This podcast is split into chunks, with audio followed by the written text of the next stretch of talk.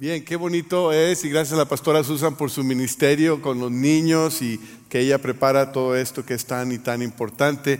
Este día es una tradición aquí en Calvary que hemos llevado por muchos años y lo seguiremos haciendo porque creemos que es importantísimo. Tenemos otra tradición ah, y es la dedicación de padres y bebés, que la vamos a tener el mes próximo.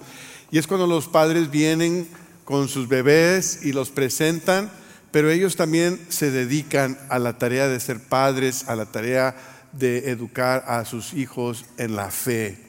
Y, nosotros creemos que de la dedicación de un bebé aquí a la entrega de su Biblia de primer grado, en algún momento en la enseñanza en casa y en la iglesia, creemos y oramos que vengan a conocer a Cristo como su Señor y Salvador personal.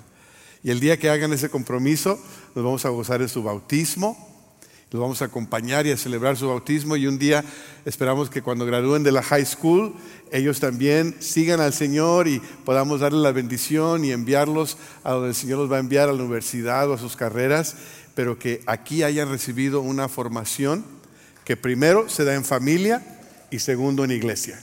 La iglesia no tiene otro papel más que acompañar a las familias a disipular a sus hijos, es responsabilidad de ustedes como familias, pero la iglesia tiene un, rol, un papel de orar, de animar, de acompañar, de equipar, de ser un recurso para ustedes. Y así que vamos a hablar de esto eh, en esta mañana y quiero invitarles a que ah, abran sus Biblias en Hechos 16, 31, Hechos 16, 31.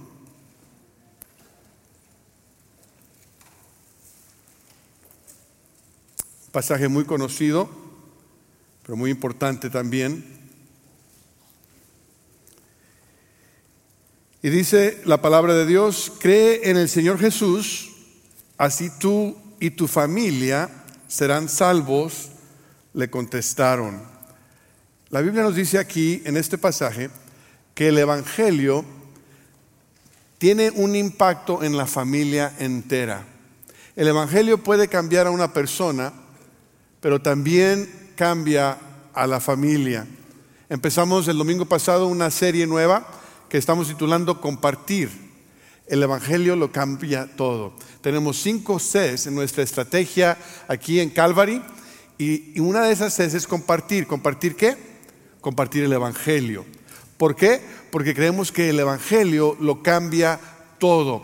El domingo pasado hablamos de cómo el Evangelio cambia a cualquier persona a cualquier persona, a todo aquel que cree, ¿verdad? Y hoy vamos a hablar de cómo el Evangelio cambia a la familia. Y quiero compartir con ustedes tres cosas que resaltan aquí de este pasaje, de esta historia. La primera es que el Evangelio es un compromiso personal.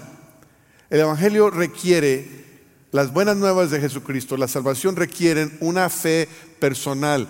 No vienes a la salvación por osmosis. ¿Eh? No simplemente porque te acercas al Evangelio quiere decir que te vas a salvar. Como si pasaras mucho tiempo en tu garaje no quiere decir que te vas a convertir en coche, ¿verdad? Así que así no trabaja. Dijimos el domingo pasado en Romanos 1.16, eh, a la verdad no me avergüenzo del Evangelio, pues es poder de Dios para la salvación. ¿De quién? De todos los que creen. O sea, este regalo inmenso de la salvación que es el poder de Dios para cambiar a la persona, para transformar a una persona, para dar un nuevo comienzo a la persona. Este Evangelio se hace efectivo cuando, cuando creemos, cuando tenemos fe. Y aquí nos dice en Hechos 16:31 que si esta persona creía, podía ser salva él y su familia. Y vemos dos cosas. La primera es que la salvación viene al que cree. Insistimos en ello porque es importante. Y la segunda es que esta salvación llega a la familia. Ahora, queremos estar bien claros cuando decimos esto, porque nadie puede creer por ti. No hay salvación por proxy.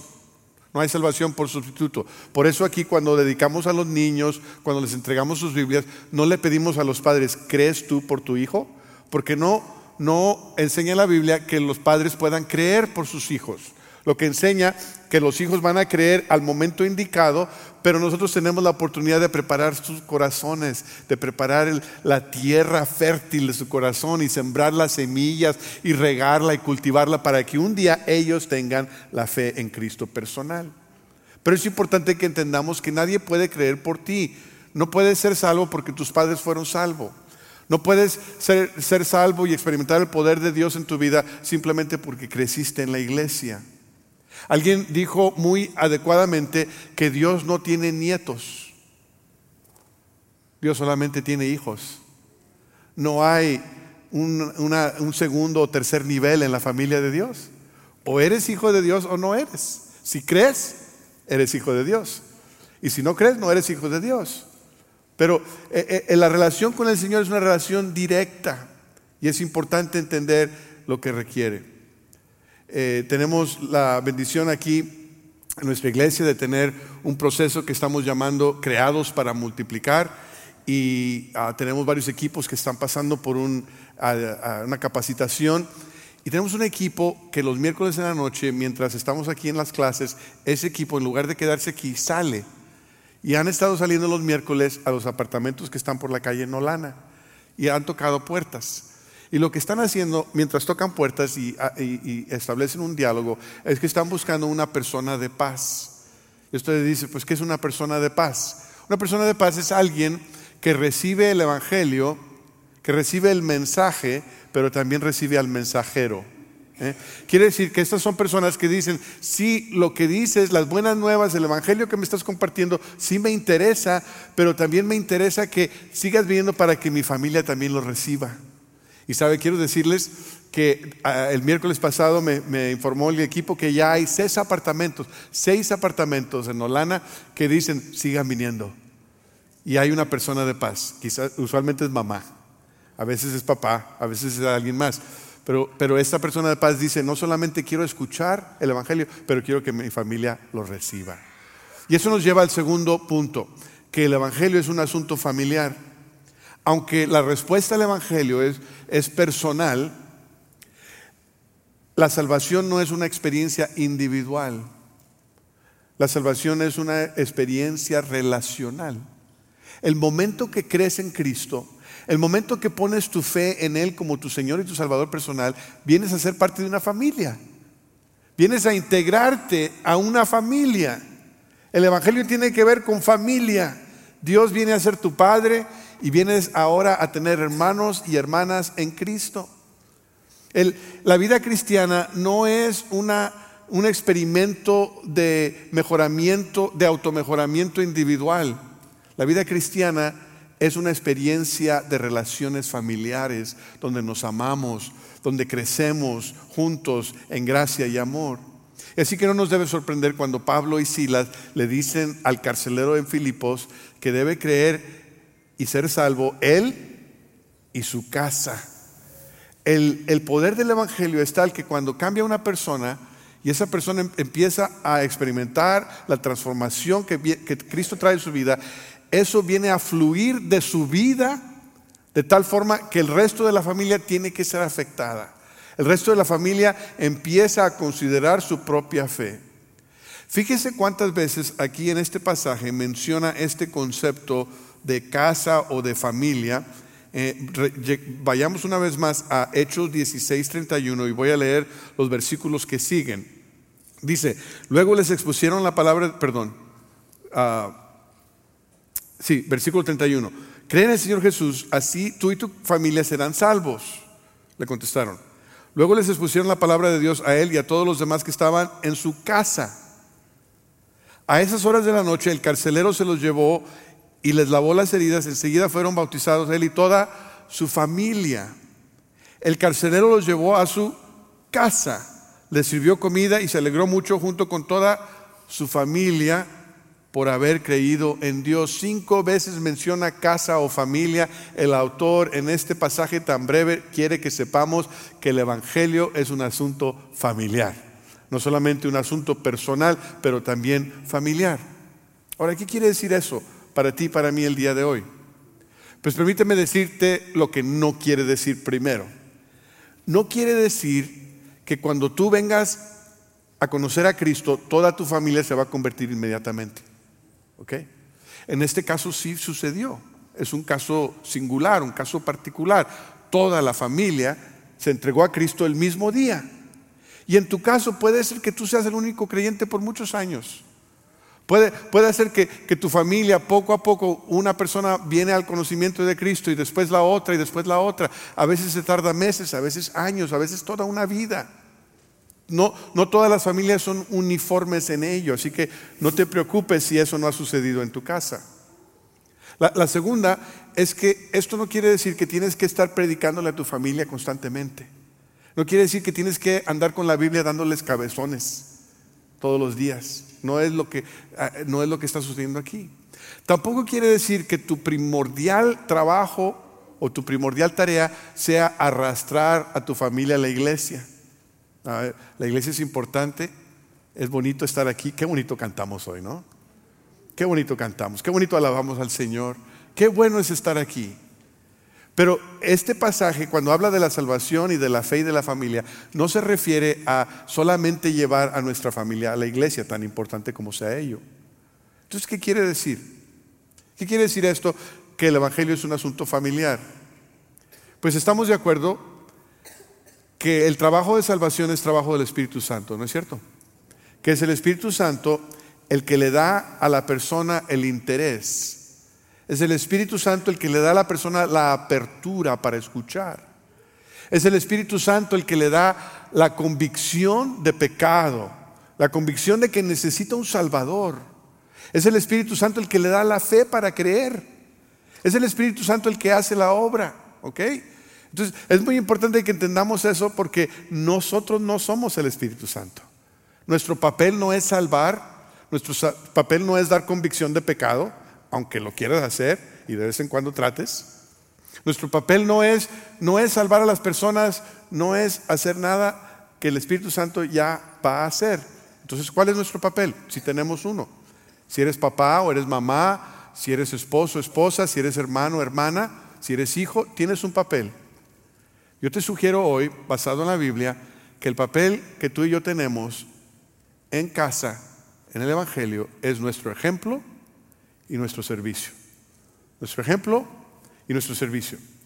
Y lo encuentro aquí en la historia que, que, rodea a este texto que acabamos de leer. Ustedes quizás han de saber que Pablo y Silas están encarcelados porque le sacaron el demonio a una sierva, a una esclava que, que decía fortunas. Y le sacaba buen provecho sus, sus, los dueños, sus amos, Sacaban dinero de, lo que esta niña hacía diciendo fortunas. Pero cuando Pablo y Silas reprendieron al demonio que estaba en ella y ella fue liberada, pues ellos perdieron el ingreso. Y alborotaron a la ciudad de Filipos para que encarcelaran a Pablo y a Silas. Y los magistrados de la ciudad ordenaron que, que les quitaran las ropas y que los azotaran con palos y les pusieron un carcelero que se asegurara que, que, fueran contenidos, porque estaban bien molestos de lo que habían perdido. Y el carcelero seguramente presenciando en los azotes con los palos, viendo los moretones y la sangre eh, eh, y todo esto que se veía un carcelero, seguramente en el primer siglo tiene que haber sido una persona muy ruda, una persona que aguanta ver sangre, una persona que puede controlar a los criminales. Los tomó y los puso en el calabozo más profundo de la cárcel y, los ató con cadenas y ató sus pies. Pablo y Silas estaban ahí por haber liberado a una esclava de un demonio. Seguramente ellos podían haberse quejado de la injusticia, del sufrimiento, del azoto que habían sufrido. Pero ¿qué es lo que hacen Pablo y Silas? Se ponen a cantar, a cantar alabanzas al Señor, a orar hasta medianoche. Nosotros cantamos aquí tres canciones muy bonitas, pero imagínense, cantaron y oraron y cantaron y oraron hasta que les dio la medianoche.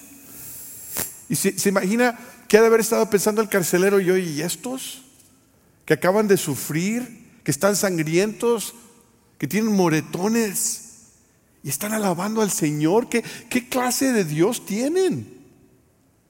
Y, quizás mientras él se preguntaba, su, su pregunta fue contestada con un terremoto que sacude a la cárcel de tal forma que todas las puertas de la cárcel se abrieron y las cadenas cayeron de sus manos porque ese es el poder de Dios para liberar.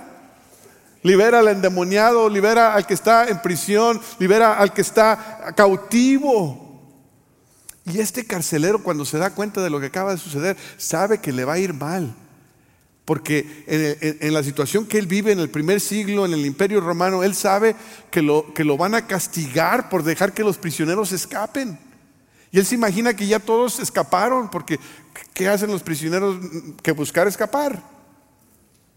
Y dice, mejor que sufrir el castigo que me toca por dejar escapar a mis prisioneros, mejor me mato y toma la espada y se va a suicidar. Y Pablo y Silas cuando se dan cuenta, le dicen, espérate, espérate, todos estamos aquí. Si es cierto que las puertas de la cárcel se abrieron y las cadenas cayeron de nuestras manos y nuestros pies están libres, pero nadie ha huido, todos estamos aquí. Quizás el carcelero pensó, esto es algo sobrenatural. En primer lugar, estos que cantan cuando han sufrido tanto. Este terremoto no puede haber sido una coincidencia. Las puertas se abren, las cadenas caen y nadie se va. ¿Cómo puede ser?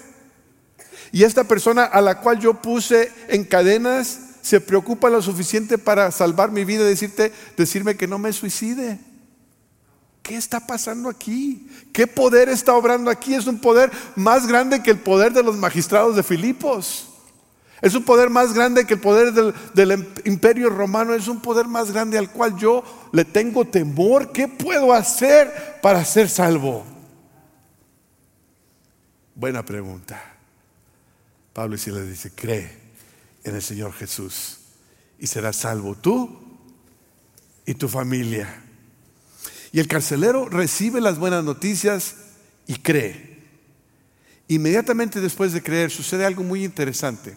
¿Se dieron cuenta ustedes cuando leímos ayer el pasaje? El versículo 33. A esas horas de la noche el carcelero se los llevó y les lavó las heridas. Imagínense ustedes, este carcelero así rudo, feo me imagino, hasta pestoso quizás. Que, que de seguro que no era el esposo más tierno del mundo o el padre más considerado del mundo ese carcelero que se aseguraba que los criminales estuvieran bien sujetos ahora, les está lavando las heridas a Pablo y a Silas. No le ordena a un siervo que lo haga, él mismo les está lavando las heridas. Y el terremoto seguramente ha hecho que toda la familia salga. Todos se despertaron. ¿Qué está sucediendo? Y mientras todos salen, la familia y, y, la, palabra que se traduce aquí familia es la palabra en griegos oikos, que quiere decir familia extendida. Incluye papá, mamá, hijos, nietos, abuelos, siervos, los obreros de la casa. Todos están ahí presenciando lo que sucede y ven a este Señor que antes era malo y duro, lavando las heridas de Pablo y Silas. Y dice la Biblia, inmediatamente en el mismo versículo, y les lavó las heridas, dice, enseguida fueron bautizados él y toda su familia. Yo no creo que sea una coincidencia que el autor haya puesto esas cosas una después de la otra. Vieron la transformación del Evangelio en la vida del carcelero y dijeron, nosotros también. Y creyeron también y se bautizaron. Qué cosa tan tremenda. No creo que haya sido accidente que la Biblia no lo diga así. Y fíjense que la fe de esta familia entera, de este oikos, no viene porque el carcelero les haya predicado. No se bautizaron porque el carcelero se los llevó a la iglesia a fuerza. ¿Sabe por qué creyeron y se bautizaron? Porque vieron su testimonio, vieron su ejemplo, vieron a Dios obrar en su vida. Y eso es poderoso. Cuando nuestra familia ve el poder del Espíritu Santo obrando en nuestras vidas es un testimonio tremendo. Y después de que fueron todos bautizados, dice que el carcelero invitó a Pablo y a Silas a su casa y les dio de cenar. El carcelero se volvió en el anfitrión. El opresor se volvió en el siervo, en el servidor. Qué cosa tan tremenda. Y toda la familia lo observó. Y fue transformador. Y lo mismo se aplica el día de hoy. El Evangelio es un asunto familiar. Y el mejor testimonio que tú y yo le podemos dar a nuestra familia es nuestro ejemplo y nuestro servicio. Tu familia se da cuenta de tu templanza, de tu gentileza, de tu paciencia, de tu humildad, de tu honestidad, de tu integridad, de tu servicio a ellos, de tu presencia en sus vidas, de escucharlos, de estar ahí cuando están dolidos, de estar ahí cuando están contentos, de celebrar sus victorias y lamentar sus derrotas. La familia está siendo afectada con cada paso, con cada acción, con cada palabra, con cada acto tuyo. No es tu voz dominante, intimadora, la que más, va a impactar a tu familia, no. Es el Espíritu de Cristo obrando en ti, dando un ejemplo, sirviendo. Es más fácil decirlo que vivirlo. Yo confieso que como padre, como esposo, no siempre ha sido fácil para mí. Que he luchado con esto, especialmente cuando mis hijos eran más pequeños. Yo, siempre tenía el compromiso de, ser buen padre y buen esposo, pero muchas veces me consumía con el ministerio en la iglesia. Y a veces, a veces descuidaba a mi familia. Tantas noches con reuniones y compromisos de la iglesia y a veces fines de semana, oportunidades que pudiera haber estado con mis hijos. Y ahora cuando pienso y recuerdo esos momentos que, que perdí con ellos, me duele me duele, me quebranta el corazón. Y, he, tratado de, arreglar eso, de rectificarlo. Y ahora tengo oportunidad como abuelo de empezar otra vez. Hace unos cinco años que la revista Christianity Today me escribió y me dice, queremos que nos escriba un artículo. Usted tiene más de 35 años de experiencia de pastoral queremos que nos escriba un artículo para otros pastores, dándoles consejos. Y, escribí cinco consejos. Y el segundo consejo que di en ese artículo fue decirles a los pastores, la asignación, la tarea más importante que tú tienes como pastor es ser un esposo y un padre responsable, que ama y cuida a su familia. Así escribí. Como hijo de pastor y como alguien que observó otras familias de pastores, me di cuenta de que algunos líderes de la iglesia suponían que buscar primeramente el reino significaba sacrificar el cuidado a su familia. Sin embargo, eso es una comprensión equivocada de las prioridades del pastor. Las escrituras muestran que una de las cualidades más importantes para el pastor es el ser un buen esposo y padre. La Biblia llama al pastor a liderar desde su ministerio a su propia familia.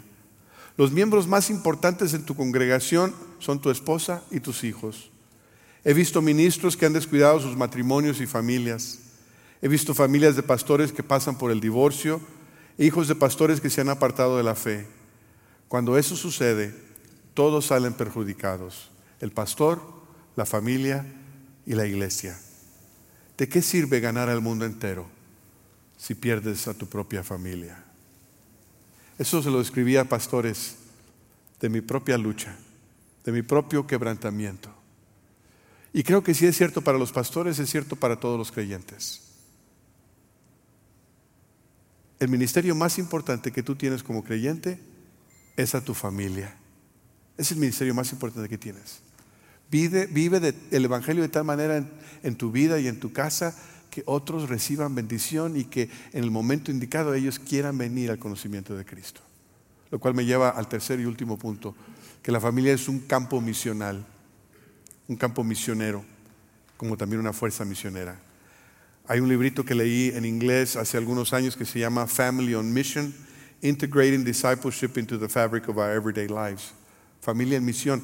Y, da tres ah, opciones o tres formas en las cuales la vida familiar y el servicio a Dios se relacionan. La primera es familia o misión. Quiere decir que estas son las situaciones donde alguien escoge entre una o la otra. O escoge a la familia y descuida el servicio a Dios. O escoge el servicio a Dios y descuida a la familia. Familia o misión. Algunos han seguido ese modelo equivocadamente, lastimosamente, y han sufrido las consecuencias.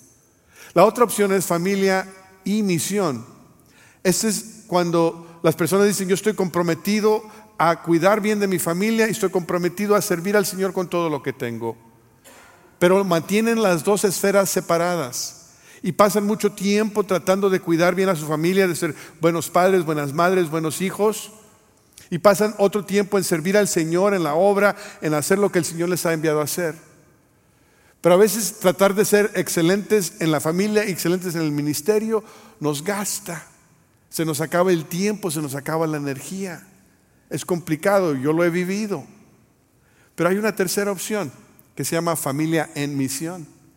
Y eso quiere decir que con nuestra familia juntos descubrimos lo que quiere decir servir a Dios como familia. Y cuando lo hacemos de esa forma, no tenemos que escoger entre uno y el otro, no tenemos que eh, manejar dos esferas, sino manejamos una esfera en la cual decimos como familia vamos a servir al Señor juntos.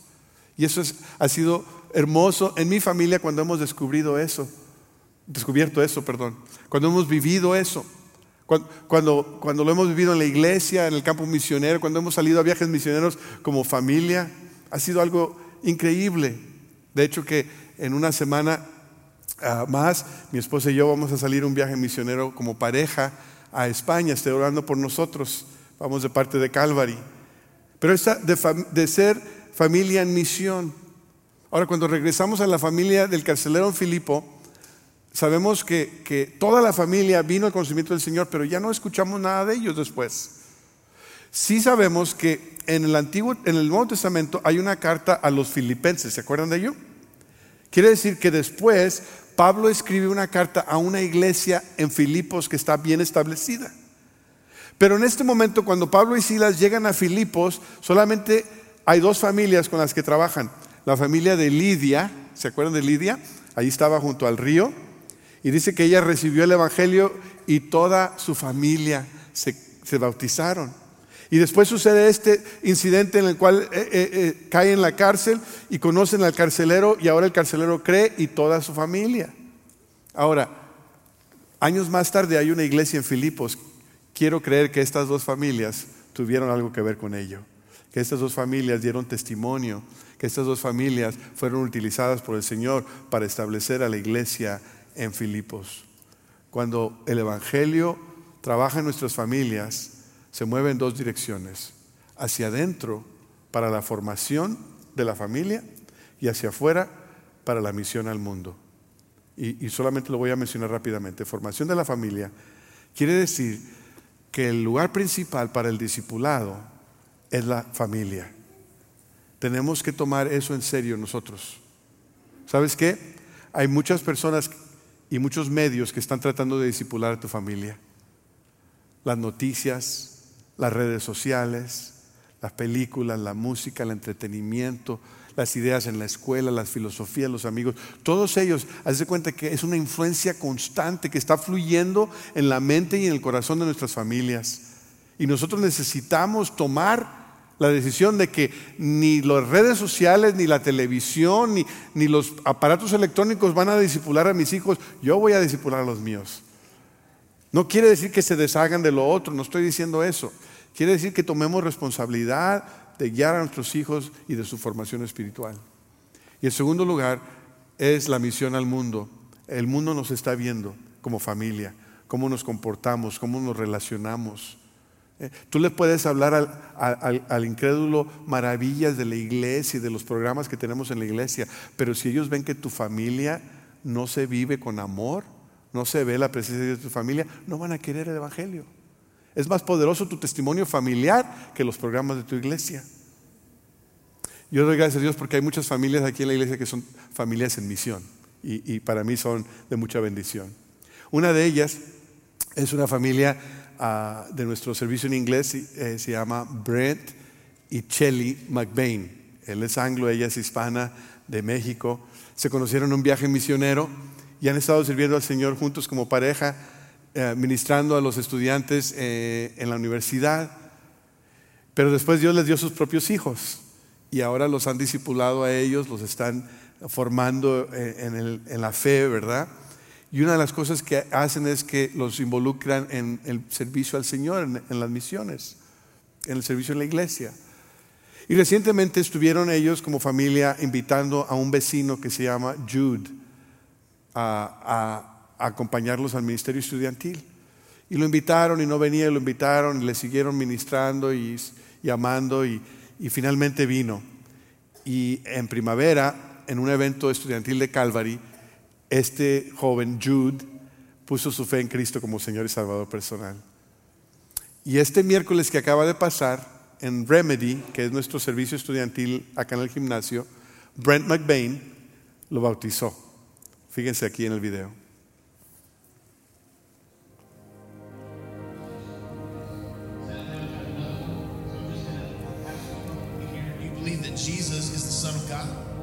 Yes. And then you believe that he died and rose again to save you from your sins. Yes. And so one day you're going to be in eternity in heaven with him, with all of us who have also put ourselves under the authority of God.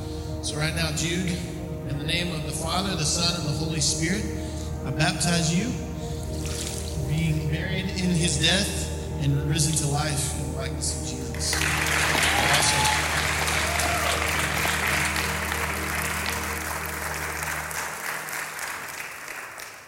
No sé si vieron cuando la cámara pasó a su abuela, su abuela vino a, dar testimonio, a estar presente en este bautismo. Qué bonito es cuando nuestras familias escuchan el Evangelio y creen en Cristo, ¿no es cierto? Qué gozo es. Yo doy gracias a Dios que mis hijos aman al Señor y sirven, a pesar de mí. Qué bonita es la gracia del Señor, que a pesar de nosotros, el Señor los usa y los redime y es un gozo. Y es un gozo aún también cuando nuestra familia no solamente sirve al Señor, sino que traen a otros al conocimiento del Señor. Extienden su, testimonio, extienden su oikos. El Evangelio tiene el poder para cambiar a la persona y tiene el poder para cambiar a la familia. Y mi pregunta para ti el día de hoy es si ya has experimentado ese poder. ¿Ya conoces el poder del Evangelio? ¿Has creído en Cristo como tu Señor y Salvador personal? ¿Has visto lo que es tener a Cristo en tu vida? Y más, te pregunto, si conoces el Evangelio, lo vives de tal forma en tu casa que otros quieren también conocer a Cristo. Que otros se dan cuenta de la diferencia que el Señor ha hecho en tus vidas. Si no es así, hoy puedes hacer un compromiso. Hoy es 9:11 y recordamos la tragedia de hace 21 años en Nueva York. Yo leyendo historias de, lo que sucedió en aquella ocasión, llegué a conocer la historia de, uno que sobrevivió esa tragedia, se llama Stanley. Él estaba en el piso 80 de una de las torres cuando, cuando uno de los aviones eh, se estrelló y él estaba bajo de un escritorio y, vio los pedazos del avión que, que se desparramaron por su oficina y, se, bañó de, combustible y estaba en ese momento tratando de ver cómo iba a salir de esa situación y lo que él pensaba era, ¿y quién va a caminar con mi hija cuando se case? ¿Y quién va a estar con mis hijos? ¿Y quién va a estar con mi esposa? Y él estuvo pensando en, la tragedia de perder su vida en ese momento y empezó a orar al Señor, era un creyente y empezó a pedirle que el Señor le ayudara y empezó a luchar y, a, mover escombro de donde estaba y a encontrar las escaleras y bajar hasta el último piso, 80 pisos por las escaleras en medio del sacudimiento y de la crisis que estaba sucediendo. Y todo el momento todo momento en el cual estaba en esa situación, él estaba pensando en el Señor y en su familia. En el Señor y en su familia. Y yo me doy cuenta que en momentos como el 9-11 o como cualquier otra tragedia, nos damos cuenta que lo único que realmente importa en la vida es la fe y la familia. La fe en Cristo y una familia a quien amemos, cuidemos y ayudemos a conocer a Cristo. Inclina tu rostro conmigo. Señor, te doy gracias por la historia de este carcelero, cómo tú cambiaste su vida y la de su familia. Y hoy necesitamos de ti para que tú cambies nuestra vida y para que tú cambies nuestra familia. Pedimos, Señor, que tú obres en cada corazón presente, presencial o en línea. Si hay alguien aquí en este momento que no ha confiado en Cristo, que no ha creído en Cristo para salvación, que tu Espíritu Santo les dé la fe, la convicción de venir a conocerte ahora mismo. Señor, y aquellos que ya te conocen, que vivamos el Evangelio de tal forma que nuestras familias sean impactadas, que nuestras familias vengan a tu conocimiento, que sean salvos nosotros y nuestras familias, nuestro oikos.